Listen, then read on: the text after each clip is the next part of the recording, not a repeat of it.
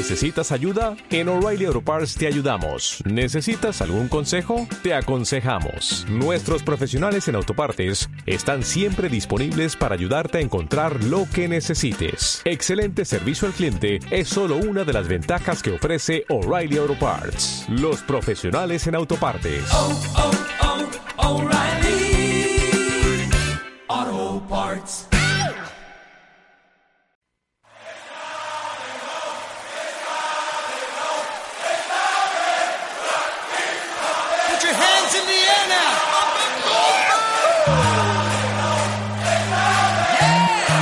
Pie de campo. Con Pablo Muñoz y Rafa Alcaraz. En Metro.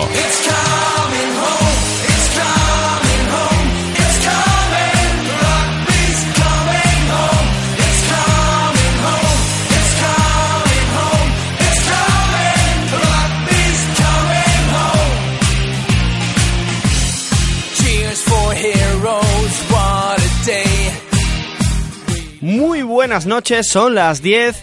Bienvenidos como cada semana a la hora del deporte Metro Radio. Comienza a pie de campo tras una jornada muy movidita porque perdió el Barcelona, empató el Real Madrid y ganó el nuevo líder de la primera división, el Atlético de Madrid.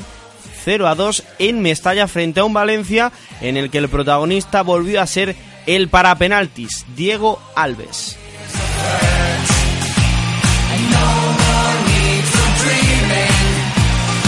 Conectaremos después, más tarde, con la ciudad del Turia, con Valencia, para analizar la situación del Club Che. Hoy, aprovechando que va a haber parón de selecciones, vamos a aprovechar para mm, centrarnos un poco más en la actualidad del Valencia, porque ahora mismo es de los equipos que más eh, movimientos está realizando, pero en lo deportivo la liga está en un puño. Es líder con 15 puntos, compartiendo liderato con el Real Madrid, el Atlético, el equipo del Cholo, que se podría decir que es Cholíder.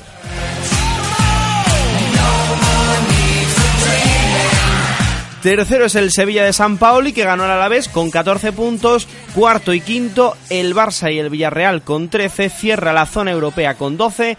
El Athletic Club de Bilbao. Parece que estos seis van a ser los que van a estar metidos arriba.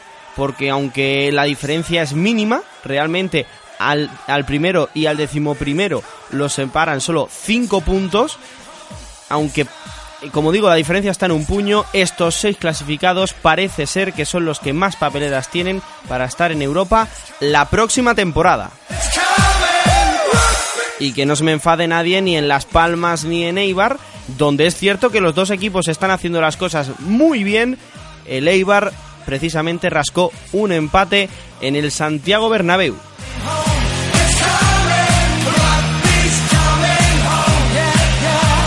Dicho esto, comienza a pie de campo y aquí estamos desde ahora y hasta las once y media en Metro Radio. Hacemos una mínima pausa y enseguida, en nada, estamos aquí para analizar lo que ha sido la jornada de liga.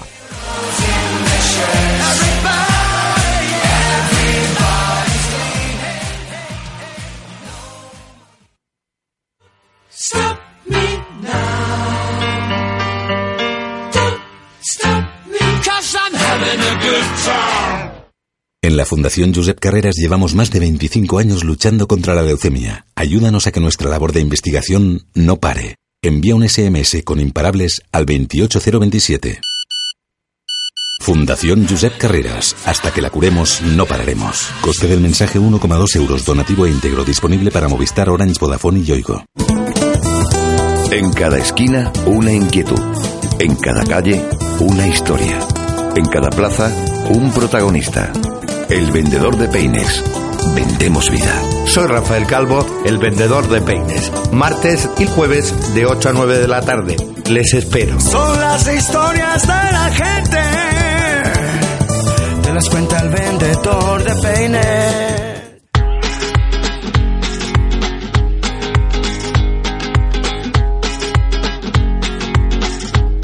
Vuelve a pie de campo. Pablo Muñoz y Rafa Alcaraz.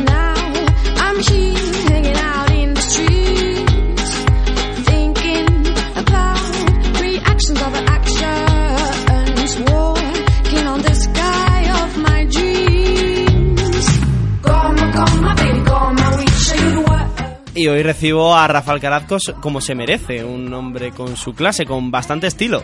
Buenas noches, Rafa. Muy buenas noches, Pablo. Buenas noches a toda la audiencia de, de A Pie de Campo aquí en Metro Radio. Hoy un programa más que interesante, ¿no? Muchas cosas que hablar, muchas cosas que comentar desde ahora hasta las once y media.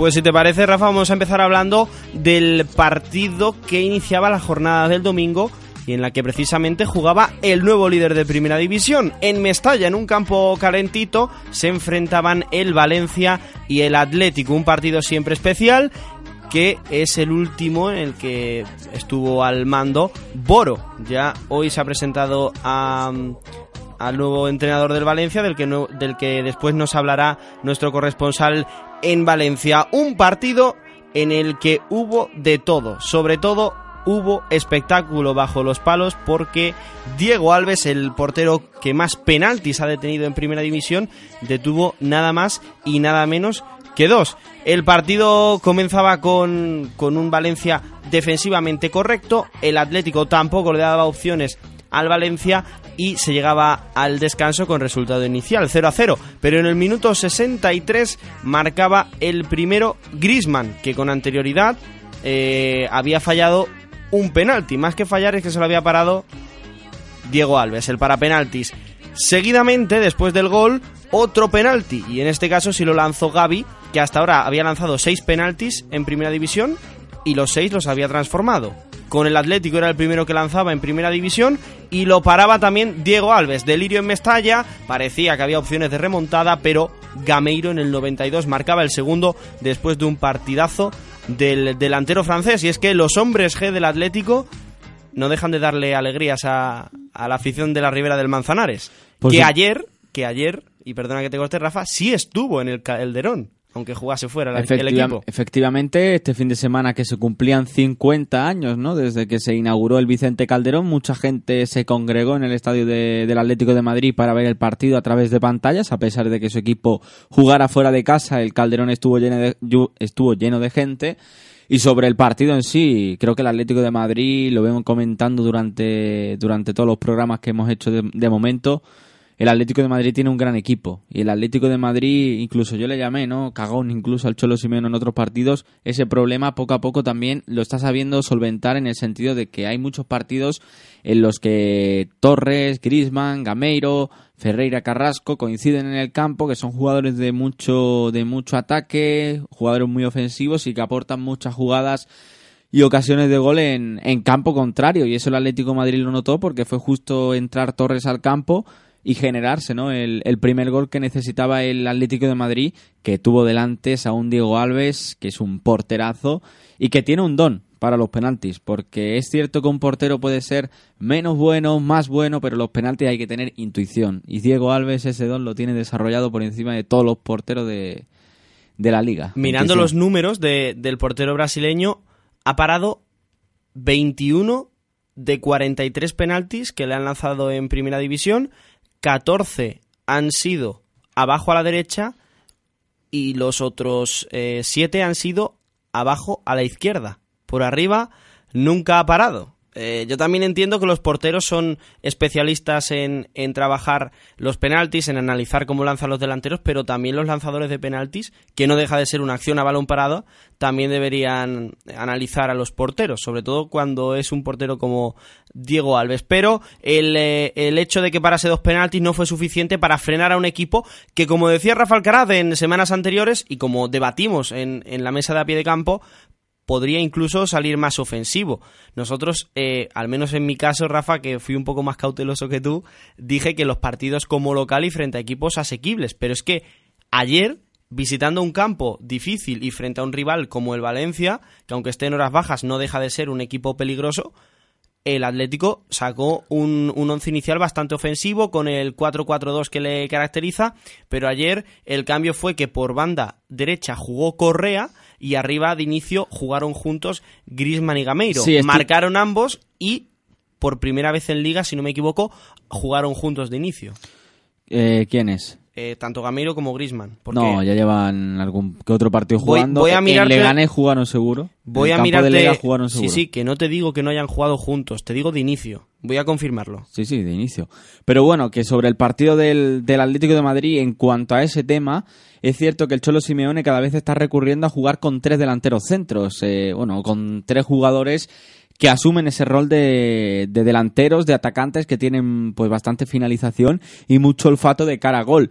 Ah, El otro día, ayer, fueron Grisman, Gameiro y, y Correa los que salieron de inicio. Si no juega Correa, a lo mejor juega Torres. Si no juega Gameiro, a lo mejor juega Grisman, Torres, Correa o se invente y pone a Carrasco arriba. Es cierto que siempre hablamos de 4-4-2 en el, en el Atlético de Madrid porque es la formación que el Cholo Simeone siempre hace para que el Atlético de Madrid se repliegue y para que el, y para que el Atlético de Madrid se ordene defensivamente. Pero a la hora de atacar, yo cada vez veo más claro que el Cholo Simeone, en cuanto puede, opta incluso por jugar un 4-3-3. Siempre a la hora de defender, siempre a la hora de encerrarse atrás. Vamos a hablar de ese 4-4-2, como tú dices, inamovible en el Cholo Simeone.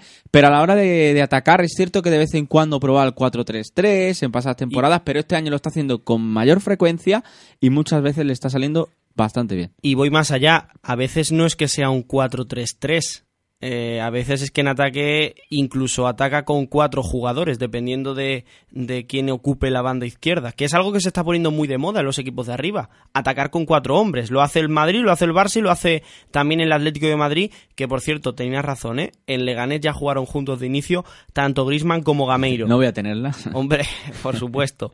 Si te parece, escuchamos al Cholo Simeone después de, de ganar en Mestalla. Por cierto, celebró el gol de, de Gameiro con bastante efusividad. Un gol que el Atlético esperaba con ganas porque había cierto run run de que si Gameiro eh, se aportaba pero no marcaba goles. Y yo tengo que decir que esa duda nunca la tuve porque Gameiro es un delantero con gol que se estaba adaptando pero que sí encajaba en el juego del equipo. No he entendido nunca ese debate en torno a Gameiro. Todos los jugadores, por muy buenos que sean, tienen un proceso de adaptación. Y Kevin Gameiro no va a ser una excepción. Es cierto que algunos se adaptan más rápidos, otros tardan más en adaptarse. Pero claro, la gente tenía el miedo de Jackson Martínez y la temporada de Jackson Martínez, porque eh, el colombiano era un delantero muy bueno, que jugó en el Oporto, y que era un delantero que se suponía que iba a traer mucho gol al Atlético de Madrid. Y que por eso, y que por eso la gente le temía a Kevin Gameiro. ¿Qué ocurre? Que no creo que hay que temerle a Kevin Gameiro. Lo vimos eh, en Sevilla, que lo hizo estupendamente bien. Y además es un jugador que se va a adaptar perfectamente con Griezmann. Ambos hablan el mismo idioma y se, y se llevan bastante bien. Y en segundo lugar, es que es un tío que es buenísimo Gameiro. Gameiro es buenísimo. Nunca he entendido esas dudas y no me voy a explayar mucho más. A mí Kevin Gameiro nunca he tenido dudas sobre él y es más, pienso que cuando vaya avanzando la temporada va a tener más minutos porque aparte una cosa y ya termino. El señor Antoine Griezmann, que ahora es el amo en el Vicente Calderón y en el Atlético de Madrid, Antoine Griezmann A hasta, hasta su mes de diciembre tampoco hizo nada. Bueno, bueno. En su primer año, en su primer año en el Atlético de Madrid, puedo- hasta que no marcó tres goles en San Mamés, también le costó A mucho ver, adaptarse. Pero lo de Puedo Kevin coincidir Gameiro- contigo en que le costó arrancar más que a Gameiro, eso sin duda, pero tanto como hasta diciembre. Bueno, a lo que íbamos, el Cholo Simeone. Partido nuevamente extraordinario. Creo que en todo momento, salvo los primeros 10 minutos del primer tiempo, creo que con- manejamos muy bien la idea de cómo jugarlo, eh, de, por dónde poder hacerle daño. Eh, tuvimos ahí las situaciones de los penales que el portero estuvo muy bien y hay que felicitarlo porque hizo dos grandes atajadas. Pero en el global me llevo una actuación brillante otra vez, después de haber jugado el otro día con el calor bueno que hacía a las 12 del mediodía y la respuesta del equipo sigue siendo extraordinaria y eso nos llena de orgullo. Fíjate cómo empezó la temporada, con dos empates, incluso hablando de, de que si se iba a pelear por la permanencia, en unas declaraciones que posteriormente rectificó Antoine Griezmann, pero en ese momento no se veía feliz Cholo Simeone ni a su cuerpo técnico y hablamos de la posibilidad de que fuese porque el club no le trajo ninguno de los fichajes que quería y no se sentía eh, respaldado por, por el Atlético de Madrid. Pero viendo ahora la felicidad que irradia el Cholo Simeone en ruedas de prensa, en la banda, en los entrenamientos, en los partidos, eh, cuesta creer que este equipo no sea imparable. Y de hecho, si la semana pasada escuchábamos al Cholo hablando de lo que había que hacer para ganar en Champions, desde luego funcionó, ¿eh? Comer bien, dormir bien y ganar al Bayern de Múnich. La racha ganadora del Atlético de Madrid es buenísima y las sensaciones y el momento anímico yo creo que es inmejorable. Sí, la verdad que para el Atlético de Madrid es una pena que la liga tenga que pararse ahora porque creo que ya estaba poquito a poquito, poquito a poquito cogiendo una velocidad bastante interesante y aparte de ello es cierto que no empezó bien la liga, que le faltaba claridad de cara a gol, que yo creo que era el principal problema que tiene el Atlético de Madrid. El Atlético de Madrid tiene una virtud eh, respecto a los otros equipos que van a luchar por las cosas más importantes que es la defensa y que tan solo le han metido dos goles en lo que llevamos de liga. Y que por ejemplo el partido frente al Alavés es uno de los partidos que empató pero tuvo ocasiones de sobra como para haber ganado el partido el partido que sí me llamaba a mí malas, más la atención negativamente del Atlético de Madrid fue el empate a cero frente al Leganés, porque realmente no se veía al Atlético de Madrid capaz de marcar y tampoco generó ocasiones, a pesar de que el Leganés ni tirara puerta en ese partido. Pero a partir de ahí el Atlético de Madrid sabe perfectamente a lo que juega. Fueron dos resultados porque sobre todo la pegada no, no estaba y a partir ya de, que la pegada ha vuelto, porque hay jugadores de sobra para hacerlo, el Atlético de Madrid está volviendo a cosechar buenos resultados contra grandes equipos y además ganando con confianza, con confianza y demostrando que es un equipo que puede aspirar a absolutamente todo. Yo coincido contigo plenamente porque este parón, si perjudica a alguien, es al Atlético de Madrid. No solo porque pueda haber eh, lesiones, por los compromisos de selecciones, sino porque es que ha llegado en el mejor momento anímico y deportivo del Atlético. También hablaba el Cholo sobre Diego Alves, el protagonista indudable del partido. Ellos tienen ahí Gameiro, Gaby, Coque, la verdad que tenemos bastantes tiradores y felicitarlo al portero porque verdaderamente en esto seguramente que no es casualidad que ataque penales. Eh, hablaba de, empezaba el audio hablando de de los lanzadores que tiene el Atlético de Madrid. Cuando falló Grisman, muchos nos acordamos de, de Gaby, que solía tirar los penaltis en el Zaragoza, eh, hizo pleno, marcó 6 de 6 y puede ser el especialista del Atlético de Madrid. Aunque fallase ayer el penalti, yo creo que debe ser Gaby, porque en, todos los equipos tiene que haber un lanzador. Y en los últimos años, no solo el Atlético de Madrid, sino los grandes clubes de Europa están decantándose porque el delantero que más goles marque tire también los penaltis y los transforma, pues ya tiene más goles para luchar por el pichichi y tener un aliciente más. Pero yo creo que eso es un, un error grave, porque si tu delantero empieza a fallar penaltis, como ha pasado en el caso de Messi, anímicamente no, no creo que le haga mucho bien y en el centro del campo todos los equipos suelen tener algún jugador que a balón parado va bien. En este caso, Gaby o incluso Coque. A mí incluso Grima me parece un buen lanzador, lo que pasa que está en una mala racha y evidentemente no, cambiar. Yo, yo creo que no deberían ser delanteros, o al menos el delantero referencia del equipo, porque fallar penaltis eh, en este caso no porque ganó el equipo, pero imagínate que se encadenan dos partidos seguidos fallando penaltis con malos resultados el que puede perjudicar más que beneficiar. El que le pegue mejor. Y si es el portero, que tire el portero. Eh, es cierto que, bueno, que los Sao Paulo. sí, sí, que los mediocentros suelen tirar mejor los penaltis porque tiene mejor toque de balón, pero es que un delantero, si es bastante bueno, puede marcarte un penalti Para perfectamente. Ti, Griezmann o Gaby. Para mí, Gameiro. No Para mí, Gameiro debería tirar los penaltis en el Atlético de Madrid, porque a mí en el Sevilla una de las cosas que más me sorprendía de Gameiro y del Sevilla en general con Emery era como tiraba los penaltis. ¿eh? Y aparte es que de transformar la gran mayoría y de tener un porcentaje de acierto muy alto, se atrevió a lanzar penaltis muy importantes en partidos muy complicados. Y eso habla de, de la determinación también de un jugador a, a la hora de afrontar un lanzamiento de 11 metros. Último audio del Cholo y pasamos a hablar del Real Madrid. Bueno, las dudas siempre aparecen a partir de los, de los no triunfos y es lógico ante un equipo que viene haciendo temporadas muy buenas. Yo creo que siempre el juego estuvo, siempre la disposición y sobre todo el comportamiento del grupo ante los cambios, los recambios de jugadores, Carrasco, Torres, Gameiro, Grisman, Gaitán, Correa y la respuesta es brillante y eso creo que nos hace mejores y ojalá que podamos seguir en esa línea que no es fácil, pero va a haber que regarlo todos día a día. Enhorabuena, gracias. Hasta luego.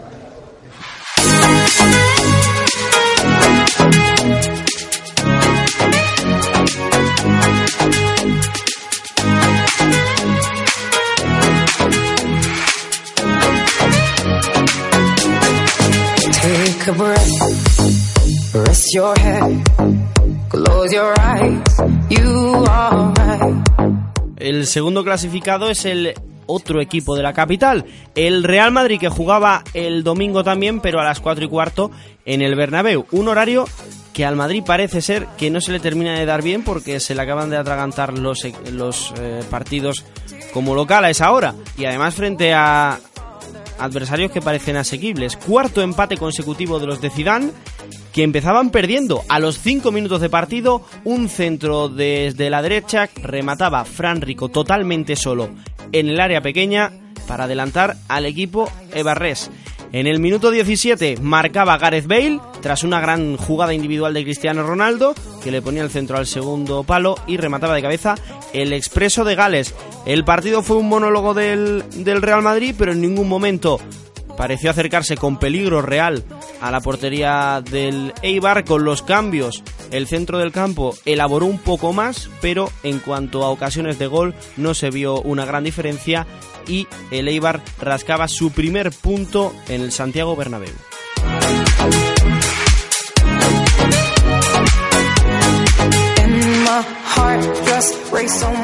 Rafa, cuarto empate consecutivo del Real Madrid, que no se puede decir que juegue mal, pero tampoco juega bien, porque no, no consigue sacar resultados. Y no lo digo por, por mero resultadismo. A mí, de hecho, lo he dicho en varias ocasiones, me está gustando la idea en, en torno a la que construye el, el equipo Zinedine Zidane, pero no, no termina de, de ser constante en su juego el Real Madrid. De hecho, ayer en la primera parte, aunque jugó un hombre que no suele tener minutos, que en esta temporada debería aprovechar los que juega, que es Isco, apenas se vio que se, asociase en horizontal con Kovacic, el Madrid fue muy periférico, y es lo que digo, cuando no falla uno, falla el otro. Cross estuvo de escándalo, haciendo bien eh, su papel en el mediocentro defensivo, una buena labor de contención. De hecho, el gol vuelve a ser un fallo de la defensa, porque un, un jugador no puede rematar tan fácil entre dos centrales y en el área, en el área pequeña. Pero aunque la delantera estuvo bien, el centro del campo no terminó de conectar. Es cierto que cuando entra Morata con esa figura del cuarto delantero con un poco más de libertad, sí hizo más daño por el centro, gracias también al apoyo de Kovacic, pero no en ningún momento vimos a Leibar eh, sufrir eh, demasiado, ni vimos al Real Madrid tener ocasiones claras de gol. A mí el Madrid ayer sí no me, ayer el Madrid no me gustó. Es cierto que los otros tres partidos, frente al Villarreal, la- el partido en general, la segunda parte fue buena, pero la primera no. Pero frente al Dortmund y frente a Las Palmas sí se vio un equipo con posibilidades de ganar y jugando un juego interesante. Pero ayer el Real Madrid es cierto que no me gustó. Tiene bastantes bajas que cada vez eh, se notan que son importantísimas, como Modric, eh, Casemiro, Marcelo, que creo que son las tres bajas más que significativas del Real Madrid. Pero el Madrid no puede Uno estar, por- el no, Madrid no puede estar acordándose de las bajas Evidentemente partido sí y que no, también. evidentemente Y que de no, y no voy a echar la y culpa de a las hecho, bajas. Rafa, no creo que el motivo del empate de ayer fuesen las bajas que había. Porque es cierto que Modric es la baja que más se sufre, pero... Pero eh, vas- va a ser un Isco- problema para el Madrid. Pero Isco, cuando juegue, tiene que estar a la altura. Claro, tiene que estar a la altura, pero Modric hay uno solo y que es cierto lo que tú dices. Y que con es esto- el Real Madrid, con el esto quiero que se me entienda, ¿eh? muy bueno. Con esto quiero que se me entienda. No focalizo el problema del Madrid en Isco, ni en Modric, ni en ningún jugador. Pero sí es cierto que en defensa el equipo se desconecta demasiado. De hecho, Ramos no jugó. No, lo sentó no. en el banquillo después de la actuación de. Vamos, llevaba de toda la liga Zidane, jugando, ¿eh? Sí, sí. Que yo creo que no fue un castigo, pero sí un toque de atención. Que además le servía para dar descanso a Sergio Ramos. Pero en general, este año, cuando el Madrid no saca los resultados adelante, se habla de, de nombres propios. Y, y yo creo que hay que hablar en general del estado de la plantilla. Porque los que son menos habituales, cuando entran, tienen que hacer que si se nota cambio, se note lo menos posible. Un problema en el Real Madrid para mí desde que ha empezado la temporada. Es cierto que al principio empezó ganando, que todavía no ha perdido ningún partido, pero claro, son cuatro, son cuatro partidos seguidos empatando y eso en el Real Madrid ya es motivo suficiente para que haya una crisis. Pero el Madrid tiene un problema en prácticamente todos los partidos que juega y si no está Casemiro y no está Luka Modric, ese problema se acentúa en el sentido de que el Real Madrid pierde prácticamente en todos los partidos el centro del campo. Tácticamente, ayer el Eibar se manejó como quiso en el Santiago Bernabéu, el medio del campo fue totalmente suyo, siempre jugando ya con una superioridad en el medio porque tiene cuatro centrocampistas y el Real Madrid tiene tres, y el que se supone que tiene que asumir las tareas más defensivas es alguien que no juega en su puesto, que es Tony Cross, ¿no? Es cierto que es Cross, Kovacic y el propio Isco que jugaba ayer son jugadores de mucha calidad, pero claro, están en inferioridad numérica básicamente por el planteamiento del Real Madrid y porque además Karim Benzema cuando juega tiene que ser un delantero que baje más al centro del campo, porque es que tiene facultades para recibir, para apoyarse, para crear. Benzema estuvo mal, probablemente estaba tocado desde el principio del partido y Benzema no está bien desde que volvió de, de su lesión, pero Zidane insiste en darle oportunidades dentro del campo y es algo que el año pasado podría entender, pero este año con Morata creo que cuando uno de los dos no esté bien, está claro que tiene que jugar el otro si está bien, y en este caso Benzema no está al 100%, que si los dos están al 100% y juegan Benzema, pues oye, es que es totalmente lógico. ¿El pero ahora cambio te parece que llegó tarde? No, el cambio llegó por obligación, porque en el descanso estaba Benzema tocado, eh, Varane más de lo mismo, y hizo que metieran a Nacho y a, y a Morata. Para mí hay un cambio que sí que me sorprendió, ¿no? Es cierto que Isco ya se le veía muy cansado en la parte final de- del, segundo, del segundo tiempo y metió a Asensio. Y el Real Madrid yo creo que necesitaba capacidad de sorpresa, porque estaba siendo, como tú bien has comentado, un equipo muy periférico. Y el Real Madrid necesitaba capacidad de sorprender. Y esa capacidad de sorprender, hasta hoy, 3 de octubre, Pero es que- Lucas Vázquez. Ya, ya no solo la capacidad de sorprender, sino eh, Kovacic es un jugador que tenía muchas ganas de ver en el Madrid porque me parece que es el relevo generacional de Luka Modric, no solo por la edad, sino también por el estilo de juego. Y me parece que un buen socio para Kovacic puede ser Isco. Y en este caso, Isco se empeñó en buscar o bien las bandas o bien intentarlo él solo por el centro. Es cierto también que hay que decir en defensa de Isco que Benzema, como no estaba bien, no hizo como cuando está en, su, en, un buen momento físico. No bajaba a recibir, cosa que siempre ha hecho. Entonces ese apoyo lo perdió. Pero Kovacic estuvo todo el partido corriendo de arriba abajo, que es el movimiento que tiene que hacer Kovacic, apoyando a Isco. Y en ningún momento jugó en horizontal con Kovacic. En el momento que quitan a Isco, se vio mucho más a Kovacic y se vio lo que puede dar este chaval al Real Madrid. Sí, Kovacic fue de lo mejor. Pero en general, y de lo más destacado en general, momento. ¿cuál crees que es el problema de este Real Madrid? Que lleva, insisto, varios. cuatro empates consecutivos, empates bastante malos para el Real Madrid, no solo por, por porque no son victorias y porque, y porque algunos rivales son eh, de bastante menos nivel que el Real Madrid, sino por sensaciones, porque son partidos en los que el Madrid incluso juega bien, en los que consigue adelantarse o en los que mm, directamente tira la posibilidad de ganar por la borda encajando un minuto en el gol, eh, o sea, un gol en el minuto 5 frente a un rival que con todos los respetos es bastante inferior al Madrid como es el Eibar. El partido de ayer, vuelvo a insistir, en camino me gustó. Eh, de los cuatro que han empatado el Real Madrid, en Las Palmas y en Dortmund, el, equipo en bastantes tramos del juego me gustó y tampoco era para alarmarse, porque Las Palmas, bueno, te marcó en dos oportunidades y el Dortmund, pues era un equipo que creó bastantes más y que, es, y que entra dentro de los planes de la lógica que te marque dos goles. ¿Problemas del Real Madrid? Problemas hay, hay, varios. Problemas hay varios. En primer lugar, el Real Madrid, mucha gente dice, es que citan siempre la intensidad, solo dice la intensidad, y es que es un problema que yo creo que está a la luz de la legua. Falta de intensidad en muchos partidos al inicio en el Santiago Bernabéu, falta de intensidad porque a mí me da la sensación de que el Real Madrid juega sobrado de creerse superior al rival. Pero eso hay que plasmarlo en un terreno de juego de que tú tienes más equipo y de que tú vas a ser superior al equipo que tienes enfrente. El Real Madrid sale totalmente desconectado por esa sobradez que creo que, que tiene y por eso sale muchas veces dormido. Y en, te- y en segundo lugar, salvo Gareth Bale, el nivel de la BBC, hablando de goles, es muy bajo. Y el Real Madrid cuando gana es cuando normalmente fíjate- golea y por los goles pero de esos fíjate, tres que apenas están llegando. Cristiano está dando más asistencias que otros años. Y para mí Cristiano está a un gran nivel. A mí me está gustando mucho Cristiano Ronaldo. Creo que está muy bien. Pero el problema es que, como tú dices, no se está transformando en goles esa, ese, ese buen Que es rendimiento. cierto que hubo ocasiones, pero lo que para mí, problema importante que tú dices es que falta constancia y regularidad en el juego del Real Madrid. regularidad y goles también en momentos precisos. Un hombre feliz en eh, la tarde de ayer en el Bernabéu era obviamente el entrenador de la Sociedad Deportiva Ibar, Mendilíbar. No, eh, yo creo que ni el club ni yo como entrenador había conseguido puntuar en el, en el Bernabéu, ¿no? Pensaba que me jubilaba sin, sin poder sacar un punto de aquí. Mira, eh, ha sido hoy sido trabajado, ha sido sufrido, pero creo que hemos pasado menos apuros de lo que pensábamos al principio. A ver, los objetivos de esta visita normalmente es venir, jugar, perder y ir para casa, ¿no? Y bueno, hoy hemos, nos llevamos un punto que, que está muy bien, ¿no? Que al final es solo un punto, pero dónde lo hemos ganado y contra qué, contra qué equipo lo hemos ganado, pues me- espero que signifique mucho para nosotros.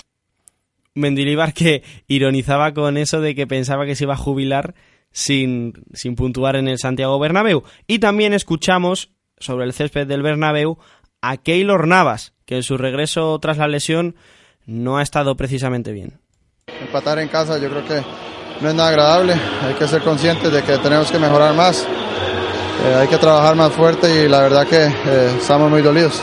Nosotros estamos eh, tranquilos pero conscientes de que tenemos que mejorar, que no hemos sacado resultados, que se nos han ido algunos resultados y, y eso no puede ser si queremos lograr nuestros objetivos. Ojalá que podamos levantar la cabeza lo antes posible para seguir luchando por los títulos. No sé, nosotros lo intentamos, trabajamos, venimos con la mejor disposición del mundo a, a jugar, a intentar ganar y no se nos están dando los resultados. Come on, come on, turn the radio on. It's Friday night and I won't be long. Gotta do my hair. Vuelve a pie de campo. Pablo Muñoz y Rafa Alcaraz.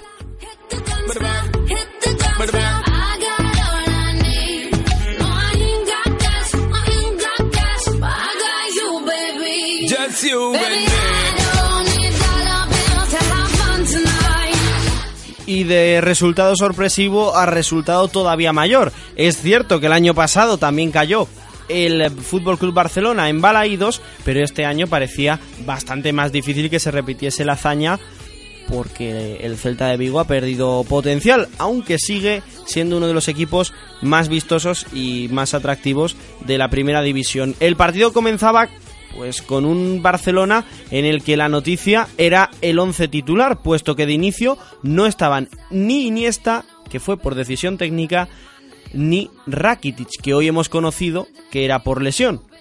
Sería interesante que antes de los partidos los servicios médicos del Barça lo informasen, para que no cayésemos en especulaciones innecesarias. Pero bueno, el Fútbol Club Barcelona que salía de inicio con Ter Stegen bajo palos, que sería protagonista por el último gol del Celta en el que en el que le regalaría la pelota al delantero del Celta.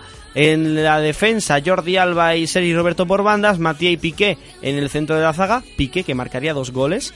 En el centro del campo, Arda Turán, Busquets y André Gómez y arriba Neymar, Suárez y Rafinha debido a la ausencia del astro argentino de Lionel Messi. Pese a ello, el Celta de Vigo se adelantaba en el minuto 22 con gol de Pione Sisto, que lleva dos jornadas consecutivas marcando. En el 31 marcaba el segundo eh, Yago Aspas.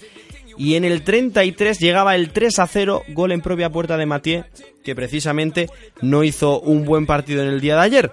Ya en la segunda parte el Barça salía con pilas renovadas, en el 58 marcaba Gerard Piqué, en el eh, 64 de penalti Neymar, parecía que la remontada era posible, pero en el 76 regalaba un balón Ter Stegen jugando con los pies, cosa que se le da muy bien, pero que ayer le costó el cuarto gol y prácticamente acabar con las opciones de remontada que tuviese el Barça. No miró el alemán las posibilidades que tenía, solo miró al frente, creo que intentando engañar al delantero, pero acabó regalando el balón y tuvo que pedir perdón posteriormente en la zona mixta. Pese a ello, en el 87 marcaba Piqué el tercer gol del Barça, el segundo en su cuenta particular, pero no era suficiente para que el Barça al menos rajase un punto de balaídos que empieza a parecerse a Noeta, un campo difícil para el Barça.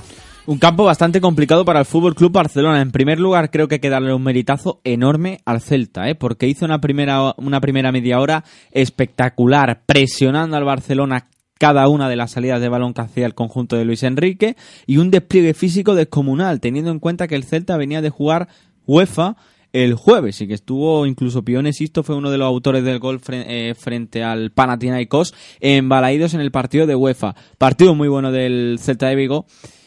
Y yo sobre el Fútbol Club Barcelona creo que Luis Enrique, que no va a pasar a la historia por ser el mago de la rotación, porque es que de vez en cuando te hace una que te cagas. No entiendo por qué en un partido, después de que el Real Madrid empate a uno y tienes posibilidad de recortar puntos, y viniendo después las elecciones, deja Iniesta en el banquillo, Rakitic, que bueno, la lesión que tú dices no estaba en el terreno de juego, y para mí hace excesivas rotaciones. Jugar Mathieu, cuando Mathieu no está rindiendo a buen nivel, es cierto que le marcó al Alavés en el partido que el Barça precisamente perdió, pero Mathieu no está a gran nivel, y sobre Ter Stegen, es un portero que a mí me parece un gran portero, pero Ter Stegen no tiene la regularidad de Claudio Bravo. Y de vez en cuando, cuando alguien arriesga, alguien tiene muchas posibilidades de ganar, pero también corre el riesgo de poder equivocarse. Y el caso de Ter Stegen es muy claro. Un portero cuando juega con los pies va a estar siempre muy cerca de su propia portería y un pase malo, un resbalón, lo que sea, puede acabar en gol. Y es cierto que yo no entiendo por qué Ter, Ter Stegen, Stegen insiste en la hizo- banda izquierda. Ter Stegen hizo lo que se le pide en el Barcelona, jugar con los pies.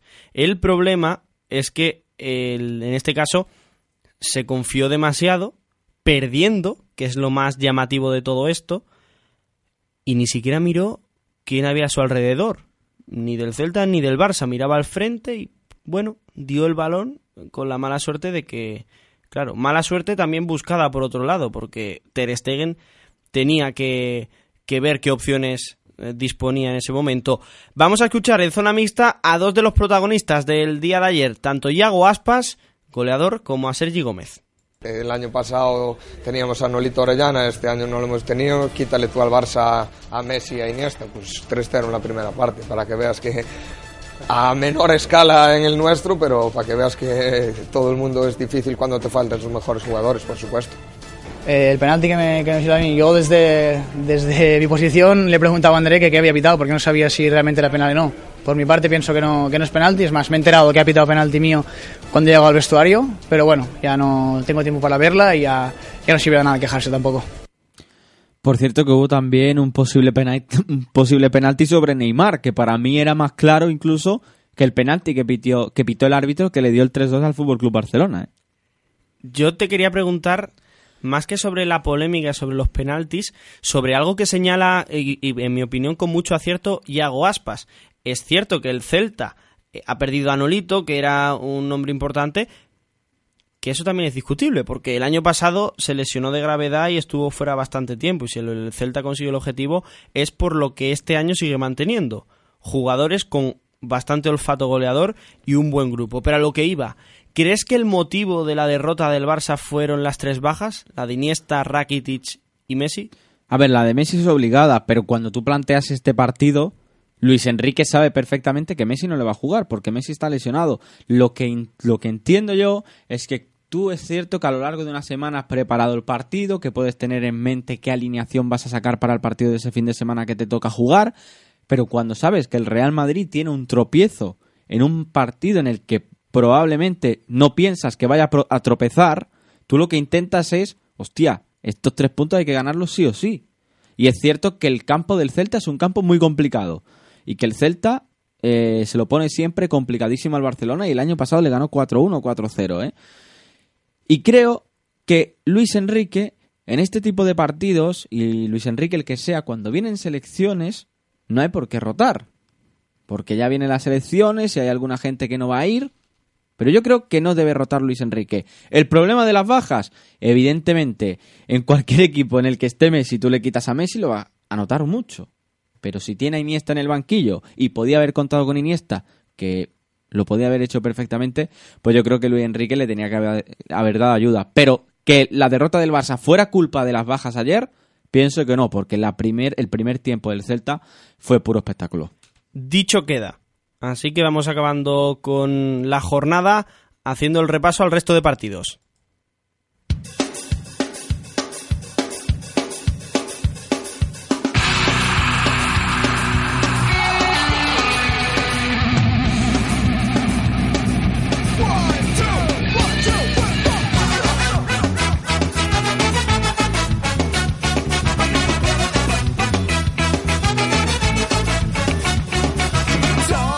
Séptima jornada de liga que comenzaba el viernes en eh, Anoeta con victoria de la Real Sociedad por la mínima 1 a 0 frente al Betis con gol de Vela, que llevaba tiempo sin aparecer y habrá que ver si sigue teniendo continuidad. Eh, ya el sábado sigue la, seguía la mala racha del Granada que perdía en los Cármenes frente al Leganés con gol de Simanowski en el 66. Simanowski, que el año pasado en segunda división hizo una gran temporada y parece que vuelve a aparecer. En el Pijuán se enfrentaban Sevilla y Alavés y el partido fue movidito hasta el final, hasta el rabo todo es toro.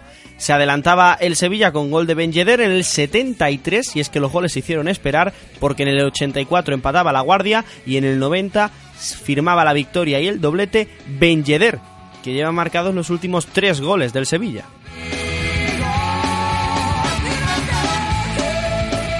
En el Sadar, empate con bastantes goles y con el susto que nos dio Enrique Monreal, el entrenador del Osasuna. Se adelantaba el Osasuna precisamente con dos goles en el minuto 6 y en el 46, Roberto Torres y Sergio León, pero no fue capaz de defender la victoria en casa. Sigue sin ganar porque Vicente Gómez y David García lo impidieron. Y el Deportivo cerraba la jornada del sábado ganando 2 a 1 frente al Sporting con goles de Borges y Babel en el 92. Esta semana ha habido bastantes goles en los últimos minutos de partido. Ya el domingo, Valencia 0, Atlético 2, Real Madrid 1, Eibar 1, Español 0, Villarreal 0 y el partido de la remontada en la Rosaleda, Málaga 2, Atlético 1, se adelantaba en el minuto 3 el equipo de Valverde que con gol de Aduriz perdería a Valenciaga. a Valenciaga, el Atleti de Bilbao, por una patada en la zona genital de, de Roberto Rosales. Pero en la segunda parte, con los cambios, Ernesto Valverde metía atrás al Athletic y cometió un grave error. En el 83 marcaba Sandro y en el 84 duda para cerrar la victoria.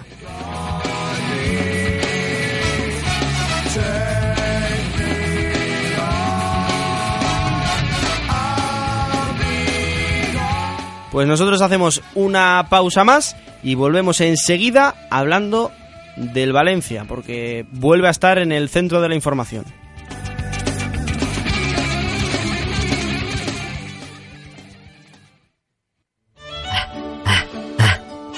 Literaria Somelai, llévame pronto. ¿Qué te pasa, Frodo? Pues casi nada, que vengo andando desde Mordor y me duelen ya los pies. Pues ve a darte un masaje. ¿Aquí en la comarca? No, insensato, en Estética Elizabeth. Centro Proiónico Estética Elizabeth. Estética tradicional y tecnología indiva. Masajes, pedicuras, depilación. 665-654848. Llama y siéntete mejor. Aquí o en Mordor. Ah, ahora sí, qué agustito. Cuando cae la noche, la música sigue. Good Nights. Evádete con la mejor música en Good Nights. De lunes a viernes, de 12 de la noche a 6 de la madrugada. Metro Radio. Cae la noche en Metro Radio.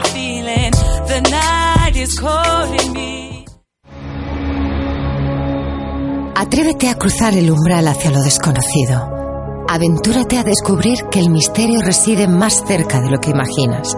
Cada sábado, de 11 a 12 de la noche, traspasamos la línea de lo imposible.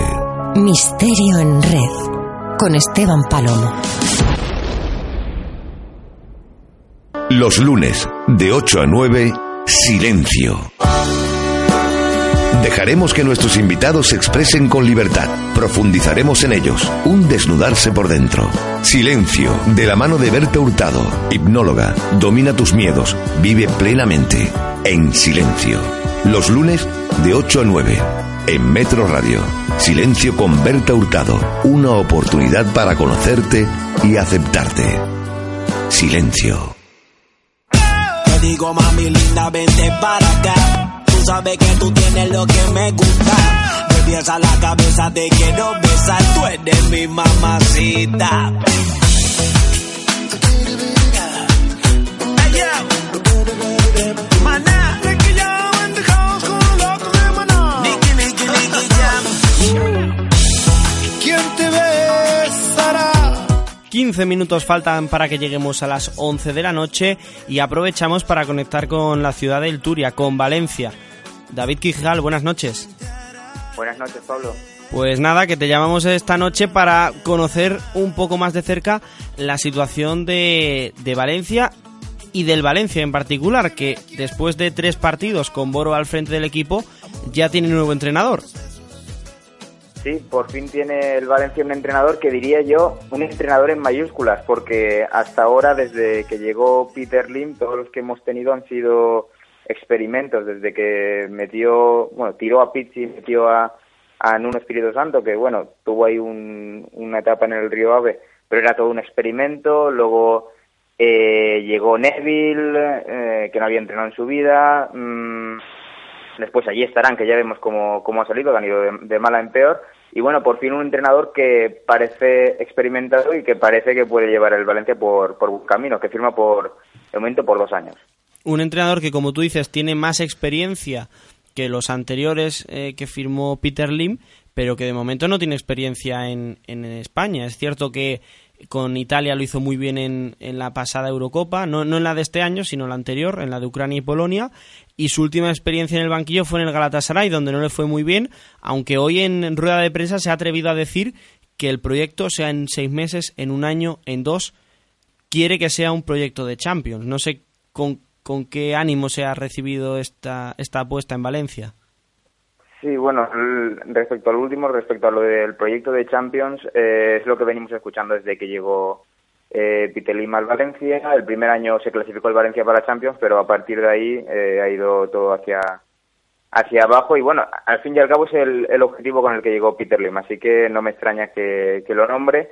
Y, y lo que decías de que es un entrenador que no tiene experiencia en España, ha sorprendido bastante porque desde el club se decía que se estaba buscando a un entrenador pues que tuviera experiencia en la, en la Liga Española y, y sorprendió que finalmente fuera, fuera Prandelli. Sí que es cierto que no era la primera opción porque se hizo además muy público la, eh, el interés por, por, por Marcelino, incluso el Valencia fue a hablar con la eh, con la LFP profesional, eh, profesional, perdón, oficialmente para, para ver si el entrenador, si Marcelino podía entrenar después de, de dejar antes de que empezara la temporada del Villarreal.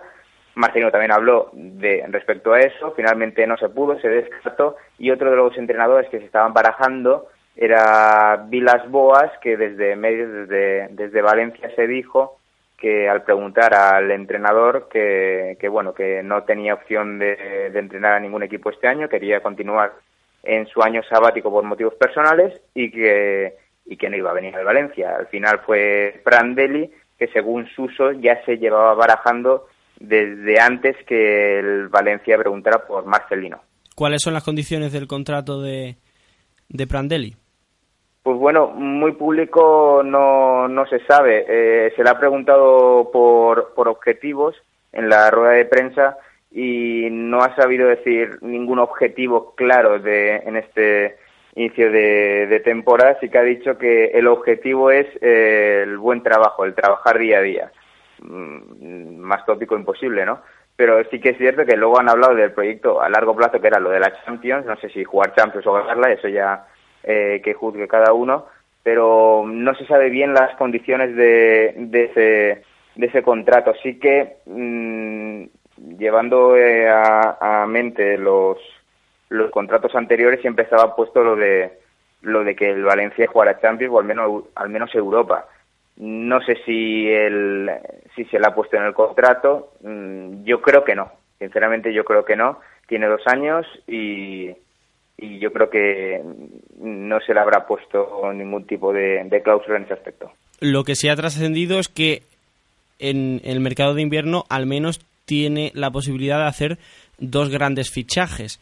No sé qué nombres pasarán por la cabeza de Brandel, imagino que ahora mismo eh, pocos porque tendrá que ver al equipo y de aquí a Navidad pueden pasar muchas cosas, pero ¿cuáles crees que son las posiciones que ahora mismo necesita o urge más reforzar? Sí, él ha dicho que no que, que ahora mismo no, no piensa en el mercado, que tiene que ver los jugadores que tiene, evidentemente, pero viendo jugar al Valencia y viendo cómo se ha hecho el mercado de, de, fichajes, eh, se ve claramente que el Valencia, sobre todo, necesita un, bueno, un delantero centro. Tenía a Paco Alcácer y a Álvaro Negredo, los ha alargado a los, a los dos y, y ha traído a- en su lugar a, a Munir, que en mi opinión no es delantero centro y visto lo visto, lo que ha hecho en estos últimos partidos, eh, no es el delantero que necesita el Valencia. Cuando lo trajo el, eh, el club Che, Suso dijo que era el tipo de delantero que quería Yestarán, pero, pero bueno, de momento hemos visto muy poco de, de, Munir, así que creo que un delantero centro es eh, esencial ahora mismo para el Valencia, porque vamos, no tiene así ningún nueve puro, lo más que se puede ase- asemejar, a mi opinión, es Santimina, pero Santimina mm, yo particularmente me gusta más de partiendo de banda y a lo mejor Rodrigo Moreno puede jugar más de nueve, pero mm, Rodrigo tampoco es que esté funcionando en ese, en ese aspecto. Y luego otro fichaje, no te sabría decir, pero mi opinión, yo creo que el Valencia necesita un, un lateral derecho, eh, además de, de Montoya, porque se cuenta Cancelo como lateral, pero creo que es un error. Eh, Cancelo tiene muchas carencias defensivas y luego en el ataque es un lujo. Es decir, yo creo que Cancelo como lateral lo quitaría y no, no me refiero de, de, de venderlo, sino dejarlo como, como extremo y traerse un lateral derecho que pueda suplir a, a, a Montoya. Habrá que ver porque todavía queda mucho tiempo, pero hablabas de Suso García Pitarch, que en este caso eh, ha sido protagonista en la rueda de prensa, en un día que parecía feliz para, para el Valencia. Obviamente ha estado en el centro del huracán. Ser director deportivo del Valencia siempre es un cargo complicado. Y al preguntársele por, por si en estos días había planteado dimitir después de cesar al entrenador eh, tan pronto, ni siquiera se ha atrevido, bueno, no es que no se haya atrevido, es que no ha querido directamente responder a la pregunta.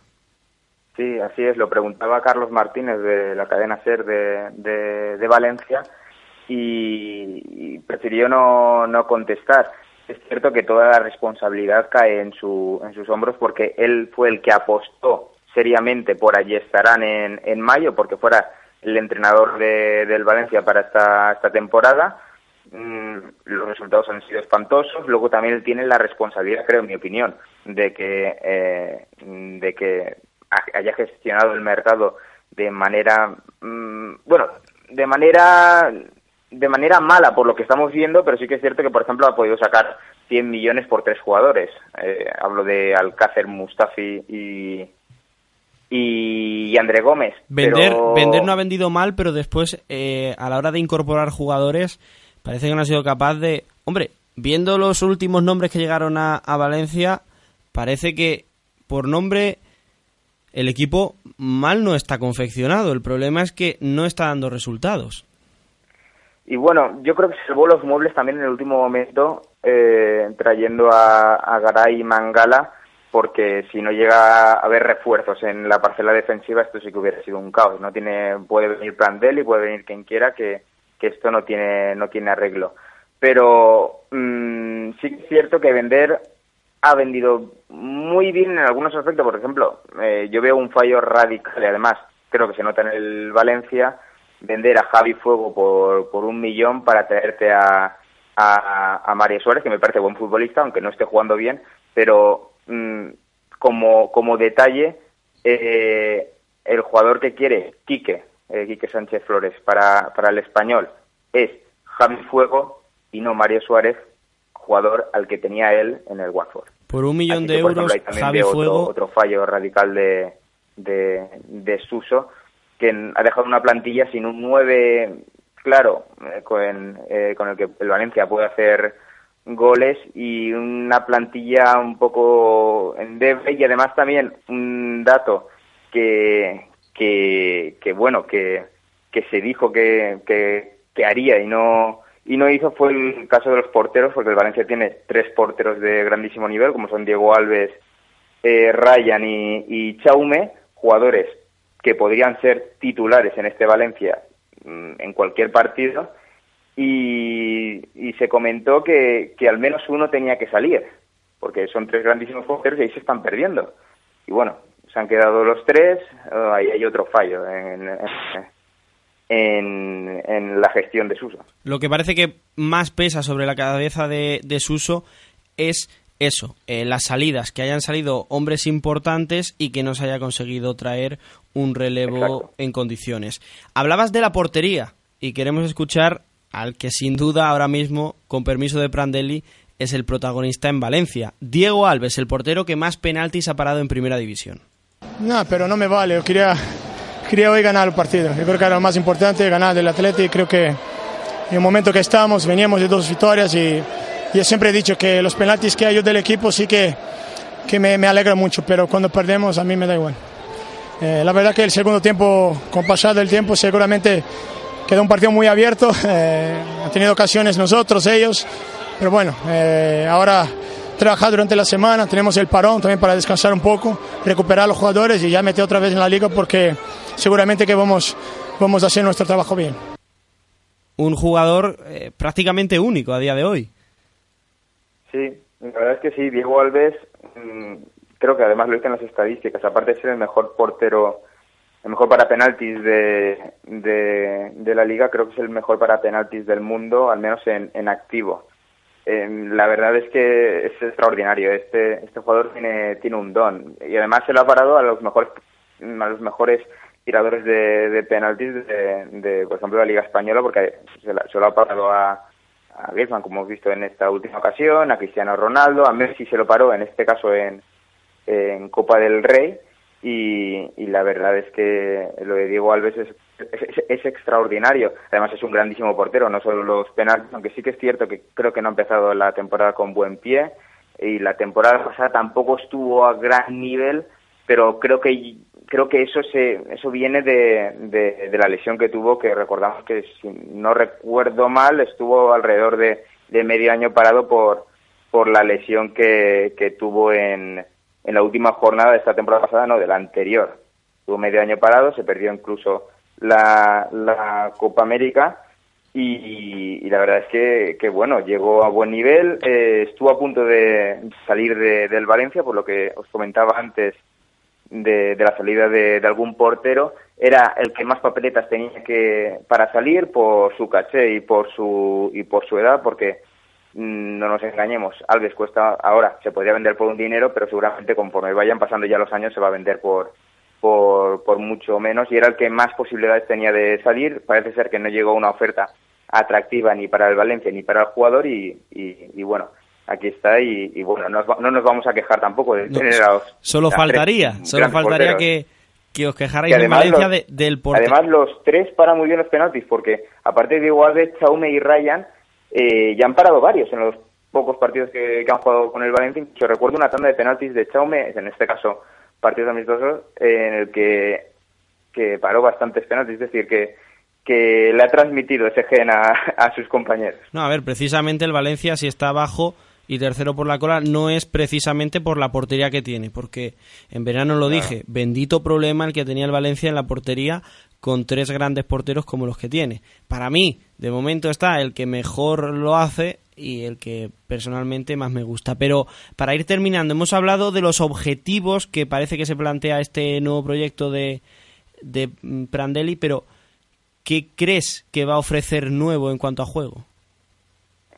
Bueno, pues espero eh, que sepa solucionar los problemas, sobre todo que hay en, en- la parcela de- del juego y, y de la y de la intensidad. Eh, también en defensa, lo que pasa es que ahora vienes arrastrando lesiones. Por ejemplo, Garay se recupera ahora y, y Mangala se acaba de, de, de lesionar. Pero bueno, eh, defensivamente el Valencia debe estar mucho más eh, eh, fuerte.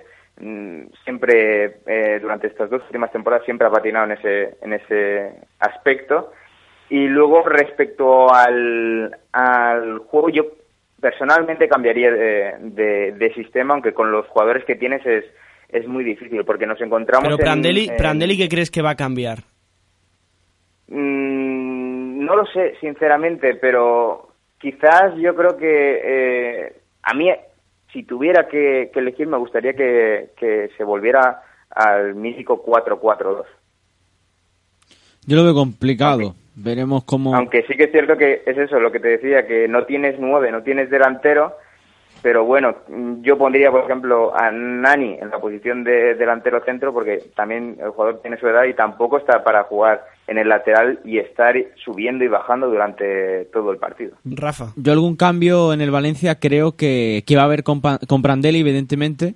Y a la hora de jugar, eh, Prandelli es un jugador que le gusta tener el balón, ¿no? Es cierto que es, que es italiano, pero es un entrenador que le gusta dominar el partido, ten- teniendo la posesión de balón. Ya lo vimos precisamente en la Eurocopa de 2012, con ese estilo nuevo que le dio a la selección italiana y que creo que, por ejemplo, Medrán sí va a entrar más en los esquemas de, de titularidad del Valencia, porque con Prandelli veo algo muy difícil que Mario Suárez y Enzo Pérez, los dos, coincidan en el campo, salvo que queden dos minutos y haya que perder tiempo y tengan que, que defender el Valencia. David, pues nada, muchas gracias y a ver si la próxima vez que te llamemos es para contar buenas noticias, porque últimamente siempre que conectamos con, contigo en Valencia eh, suele ser porque las cosas no van muy bien.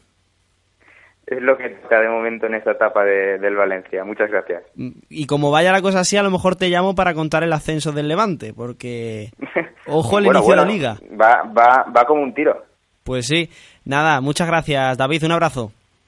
Un saludo. Y nosotros para ir terminando con el fútbol, porque después hablaremos de También ha habido, baloncesto. por, por cierto, nuevo entrenador en primera, que no es Prandelli, y es Lucas Alcaraz, que va a ser nuevo entrenador del Granada, tras bueno la destitución la semana pasada de Paco Gémez. Y ya que te me adelantas, habla también de la lesión de Mangala. La lesión de Mangala que tuvo que retirarse el ayer en el partido frente, frente al Atlético de Madrid, que se quedó prácticamente tirado ya en el suelo, no podía más, y veremos cuál es el alcance de la lesión de Mangala, que no va a ir con la selección francesa, evidentemente.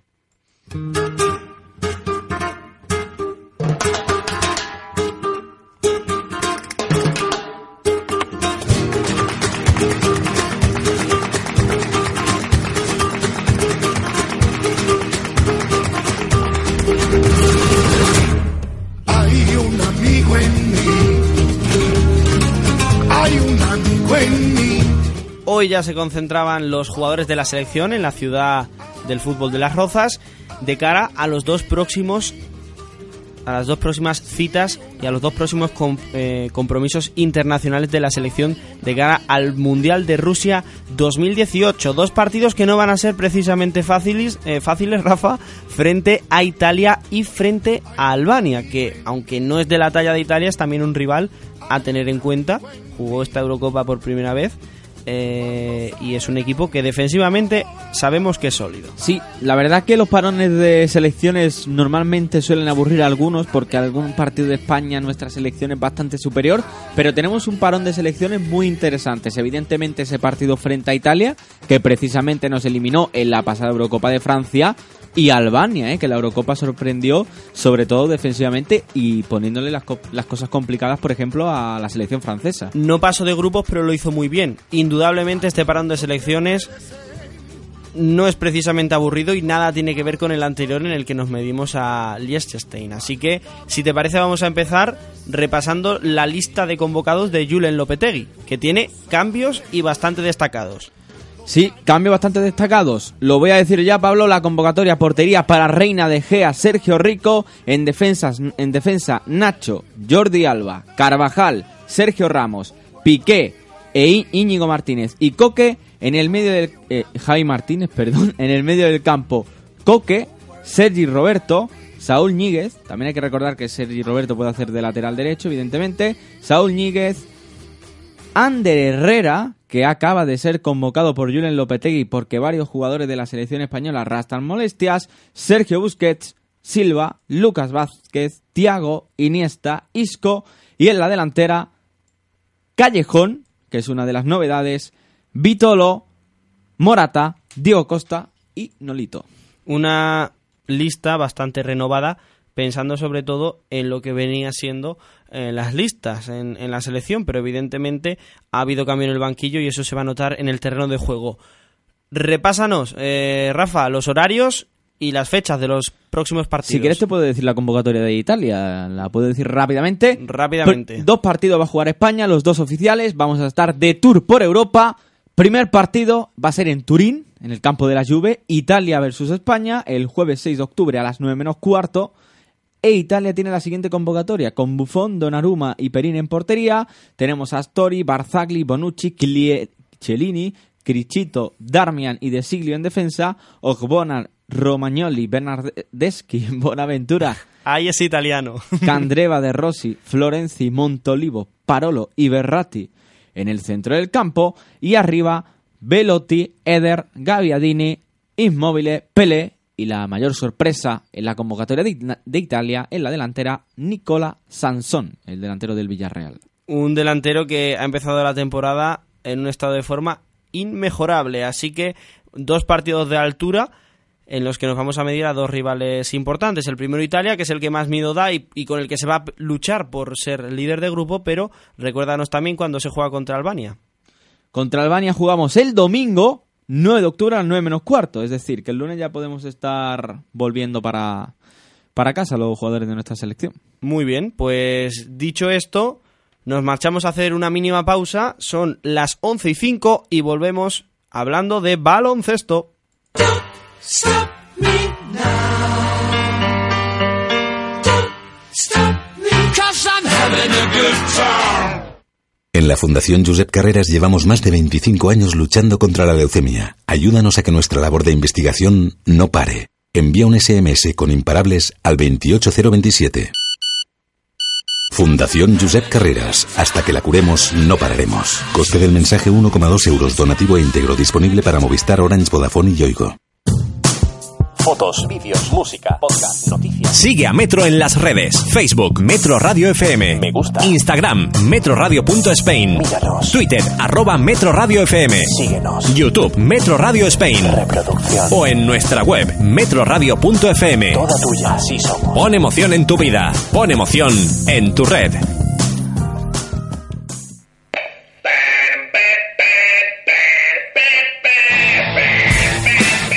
Entra en el antro del rock. ¿De qué demonios me estás hablando? El antro del rock, el programa musical más irreverente de las ondas, presentado por Rafael Taza y Eli Coco. El antro del rock. Los sábados a las 12 de la noche Flipa. en Metro.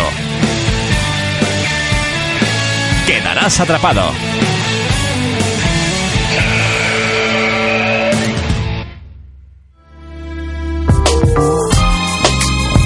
Cuando cae la noche, la música sigue. Good Nights. Evádete con la mejor música en Good Nights. De lunes a viernes, de 12 de la noche a 6 de la madrugada. Metro Radio. Cae la noche en Metro Radio.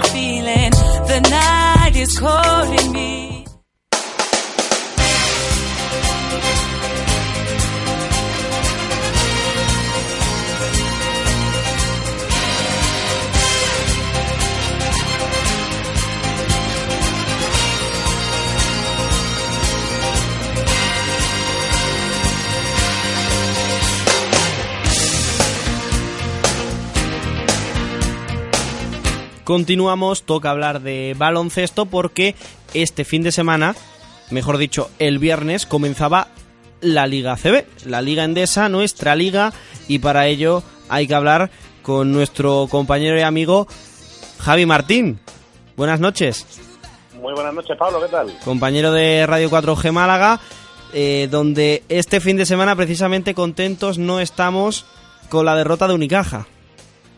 Bueno, no sé, yo no sé hasta qué punto eh, nos llevamos un mal sabor de boca. Yo creo que había mucha gente que incluso esperaba que la diferencia fuese más grande en el electrónico. El Unicaja llegaba prácticamente sin juego interior, Musli jugó, pero tuvo que dejar de hacerlo porque estaba muy cansado por ese por el proceso gripal que había pasado y que estaba pasando. Y Unicaja, hombre, yo creo que dio muestras de lo que puede ser este año. Evidentemente, que te metan 101 puntos en la primera jornada no es positivo, pero en cambio sí que vimos que es un equipo que va a mover bien la pelota y que tiene muchos puntos en las manos. A mí no me sabe tan mal la derrota ante Madrid viendo cómo se, se dio el partido. ¿eh? La primera parte fue totalmente del Real Madrid. A ver, yo coincido contigo, Javi, en el sentido de que se esperaba incluso un peor partido de Unicaja, más incluso perdiendo a Musli. Al descanso perdía de 7 puntos, pero tras un gran tercer cuarto, Unicaja eh, se llevaba el tercer parcial 14 a 23, conseguía ponerse por delante gracias en gran parte a la actuación individual de hombres como Dani Díez o incluso Alberto Díaz, que normalmente no se, no se suman a la anotación, pues bien, el viernes lo hicieron. En el caso de Dani Díez, con tres triples y una asistencia para iniciar el tercer cuarto, pero en los últimos 10 minutos el Real Madrid le devolvía el parcial 30-17 y cerraba un partido, Rafa, en el que, salvo en ese tercer cuarto, no sufrió en demasía. Sí, el Madrid que parece que se estaba reservando, defendiendo en el primer cuarto, porque ahora está jugando con Oklahoma un partido que está durando una eternidad, pero sobre el partido entre el Real Madrid y el Unicaja, Unicaja me gustó mucho los tres primeros cuartos. Un equipo que es cierto que este año se va a basar en lanzar mucho desde fuera, pero cuando tú lanzas desde fuera hay algo muy importante en el baloncesto, que es saber buscar y seleccionar bien los tiros. Y Unicaja estaba seleccionándolos muy bien, 8 de 16 creo al descanso, y Unicaja tirando muy bien, creando mucho peligro y también con un gran partido de Jeff Brooks, que era quizá el que más amenaza traía por dentro para el Real Madrid, eh, por parte de Unicaja de Málaga. Pero el Madrid es un equipazo, el Madrid tiene, a pesar de que no defienda mucho, de que no esté en su mejor versión, tiene dos plantillas distintas. Y si no te ganan los titulares, los suplentes te pueden ganar un partido. Y apareció Doncic, apareció un triple de Jeff Taylor, apareció también Hunter, que de vez en cuando también se suma a la fiesta, y el Madrid en el último cuarto se puso por delante, y ya el Unicaja donde creo que ya fue el suicidio colectivo es con ese Small Ball o XL Small Ball, small ball de Joan Plaza, con XXS, ¿no? con Kylie Fogg, con Nedovic, con Jamar Smith de 3, con Dani 10 de 4 y con Carlos Suárez de 5, que yo eso no lo he visto en mi vida, ni yo ni nadie.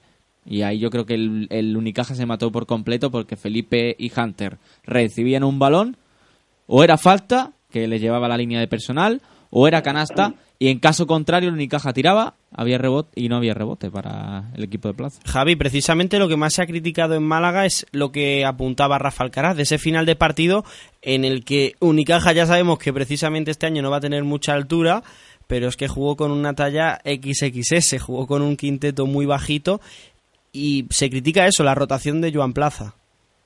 De todas formas, es que tampoco teníamos mucho más, Pablo. Si es que, eh, ya digo, Murli no pudo jugar, estaba agotadísimo, íbamos con, mucha, con mucha, muchos problemas en el juego interior. En Dialle, evidentemente, no se cuenta con él hasta dentro de por lo menos una semana más. En fin, es que no teníamos mucho con lo que apostar. Eh, Vini Ocuo es que tuvo que hacer los- el papel de, de pivo eh, titular cuando el chaval no está todavía preparado para rendir en partido de esta talla, ¿no?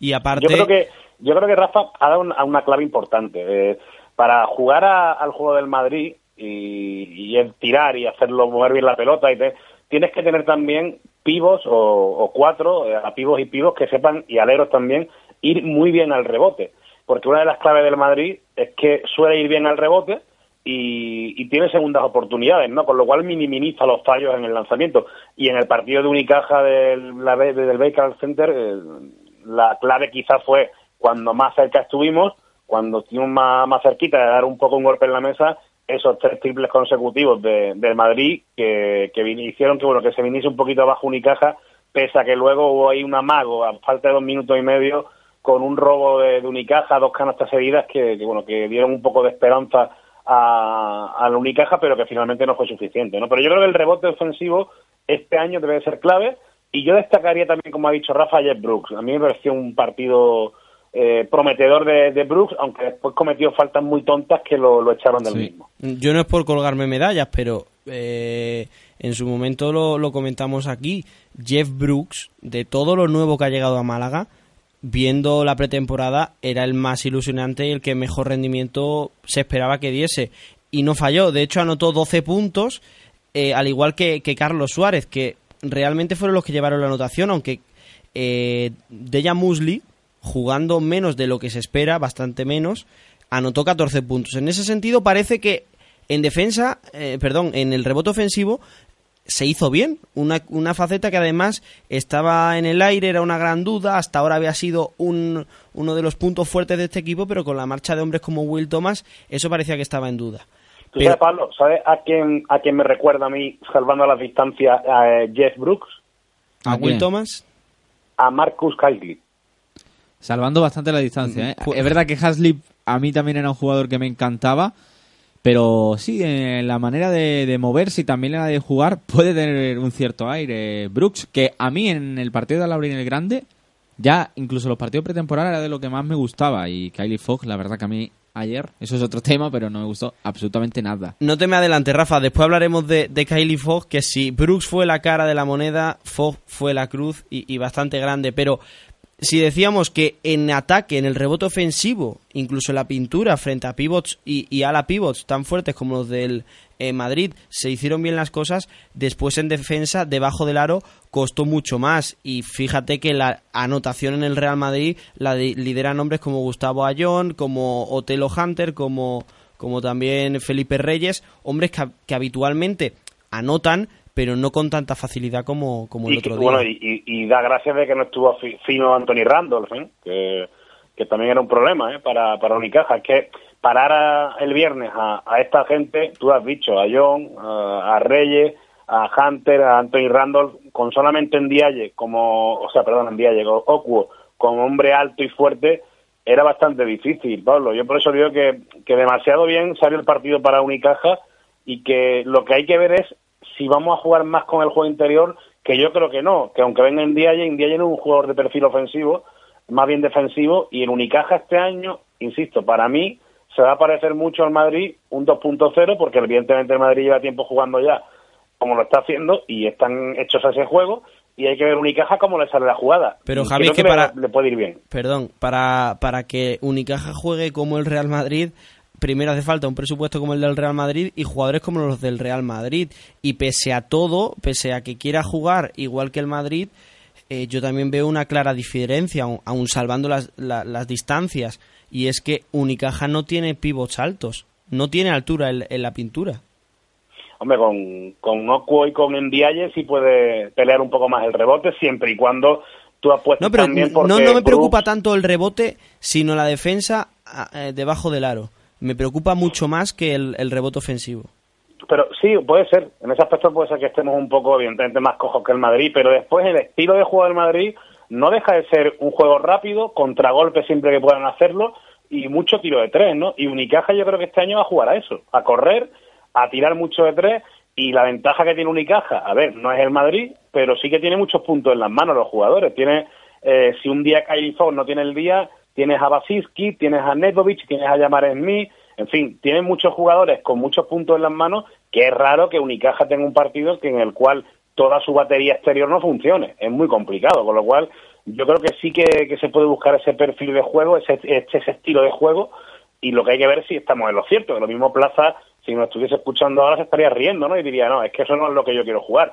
Pero por el tipo de plantilla que se ha hecho, yo diría que sí, desde luego.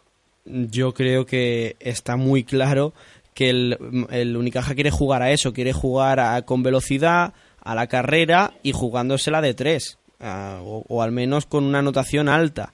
Pero a mí la duda que me queda es, de- es si Unicaja con lo que tiene es inteligente que juegue así. Pero bueno, lo seguiremos viendo. Como Por cierto, que ha ganado el Madrid a Oklahoma, ¿eh? 140-134, ¿eh? Se le ha... Bueno, iba a decir una palabra que quizá a estas horas puede permitirse, pero no lo voy a decir.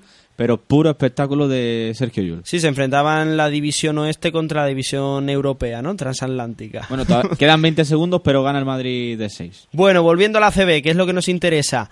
Habrá que ver lo que hace Unicaja, pero lo que es cierto es que también, si decíamos que tiene un problema de altura, tiene un problema en la dirección de juego, porque los minutos que jugó Fogg tuvo un problema grave en la dirección, Javi. Eh, Ahí, sí estoy de acuerdo contigo totalmente. Yo creo que eh, no tenemos un base cerebral, no tenemos un base que, que sepa llevar el tempo de partido, son todos muy parecidos, tanto Kylie Fox como Oliver Lafayette, que Oliver Lafayette, y esto lo hablábamos ayer en paso de salida con, con Rafa Vecina, con un clásico de baloncesto español, eh, nos decía que, que el Oliver Lafayette de, de antaño, de hace unos años, era mucho más de, de- llevar el tempo de partido, ¿no? Y que ahora es un jugador más parecido a un escolta, ¿no? Eh, y sí, ahí vamos a tener quizás un problema, ¿no? Porque no tenemos un, un Markovic, ¿no? Y, y Alberto Díaz quizás es lo más parecido a, a ese tipo de base, pero claro, mm, pedirle a Alberto Díaz que, que se haga con ese papel, oye, lo mismo nos sorprende, ¿no? Y ante la falta de mando de dirección de Kylie Fox, que yo creo que es más escolta que base, eh, por, por sus características, aunque pueda actuar de base, incluso con la falta de dirección de Oliver Lafayette, lo mismo Alberto da un paso adelante y estando tercer base en rotación, pues le gana algún puestecito a alguno de los otros dos, ¿no? Pero creo que es muy arriesgado eh, tener dos bases de un perfil tan similar, ¿no? Ya lo hizo el año pasado Alberto Díaz, ¿eh? Ya, ya dominó en la dirección de juego porque también era un desastre y porque Nemanja Janedovic, aunque se le obligó a jugar de, de uno en muchos momentos, no tampoco podía eh, ocupar ese rol, también por la baja de Markovic y viendo la temporada pasada le ha podido servir para esta poder asumir ese rol, pero es cierto que ni Fogg está capacitado para hacerlo, ni Oliver Lafayette está para eso, porque Oliver Mira, Lafayette Pablo, ¿tú está más para, pregunté? para eso, para intentar ser revulsivo o aportar en anotación en momentos de, de bloqueo del equipo. Mira, el martes pasado, el martes pasado estuvo el, eh, fue el Media Day de Unicaja, ¿no? De los medios de comunicación y pudimos hablar con los, con los jugadores, ¿no? Y yo eh, entrevisté un poco a Alberto, ¿no? Y, y le preguntaba a Alberto que qué es lo que más le había hecho evolucionar, ¿no? Como base, del base que jugaba en el Clínica Rincón a- al actual que ya está sentado en el primer equipo. Y el nombre que me dio Alberto Díaz fue Stefan Markovic. Eh, con él he aprendido mucho, me decía. Es un jugador impresionante, como, como controla el partido, como ve el, el campo, y he aprendido mucho de él, ¿no? Y yo creo que Alberto Díaz no es que no tenga mano, no es que no sepa lanzar, no es que no tenga tiro, pero no es su fuerte, evidentemente. Y sí que puede ir evolucionando a una especie de Stefan Markovic, ¿no? Y he aprendido mucho de él. Yo tengo muchas ganas de ver a este año Alberto, ¿eh? Yo creo que es un jugador que, que va a dar un paso adelante. Estoy casi convencido y, y es un, un- un jugador que nos puede dar eh, pues ese puntito de templanza que yo creo que solamente él tiene en esa posición ahora mismo en el equipo. Coincido contigo, es de lo que más ilusiona en Unicaja, aunque tengo que decir, se vio el partido del viernes y se nota que este verano tanto él como Dani, Dani 10, han estado trabajando en lanzamiento de Sí, tres. es que porque, Alberto- porque es que anotaron desde el perímetro lo que nunca habíamos visto a ninguno de los dos. Alberto Díaz ha estado en verano en un campus de tecnificación de tiro eh, y por eso se le vio algo de mejoría. Carga bastante más rápido el balón, tampoco una barbaridad, pero sí se le nota que carga más rápido y que es cierto que los triples que tiró los metió y como dice Javi, Alberto Díaz es el base puro de Unicaja, es que no hay otro. Y es cierto que Markovic se nota mucho, pero bueno, Markovic realmente se ha ido al Zenit, así que creo que el Unicaja lo podía haber mantenido en su equipo. Y Alberto Díaz es el único base puro y dice, tiene que dar un paso adelante, pero es que yo creo que, además de dar un paso adelante, estoy convencido de que Alberto Díaz va a dar dos. Es decir, es alguien que seguro va a estar a la altura del Unicaja, primero se mata a defender, siempre lo hace, y el otro día los mejores minutos en cancha de Unicaja, la mayor parte de ellos fueron con Alberto Díaz en cancha y probablemente eso sea una constante a lo largo de la temporada, porque cuando hay triples fue cuando se, mejor se movió el balón y cuando mejor se mueve el balón es cuando hay un mejor base y el base Rafa, que, que no se me pase dos datos importantes, bueno, importantes, no sé si son importantes, pero datos a fin de cuentas, información. Eh, Dani Díez, decían lo de Alberto Díaz, Dani Díez, si no me equivoco, también ha estado entrenando en verano, pero es que ha estado en Estados Unidos también, Sí, sí. ha estado eh, dándolo, dándolo todo. Y los de Markovic, ¿se podía haber retenido en Málaga? Por supuesto, él quería. Eh, si no se ha quedado en Málaga es únicamente por Joan Plaza, que ha sido quien no lo ha querido. Eh, es seriamente preocupante que Markovic no se quedase en Málaga, pero esa decisión recaerá sobre los hombros de, de Joan Plaza para bien o para mal. Lo que es Discre- discrepancias, Pablo. Discrepancias entre Pablo, entre Markovic y Plaza a la hora de las lesiones, de la recuperación. de- Ojo, que, ya el año pasado lo dijimos en su momento, cuando en rueda de prensa, y le pregunté precisamente fue Rafa Alcaraz el que se lo preguntó por qué no volvía Markovic, pese a que ya no estaba lesionado, y contestó que estaba pensando en, en el, preolímpico.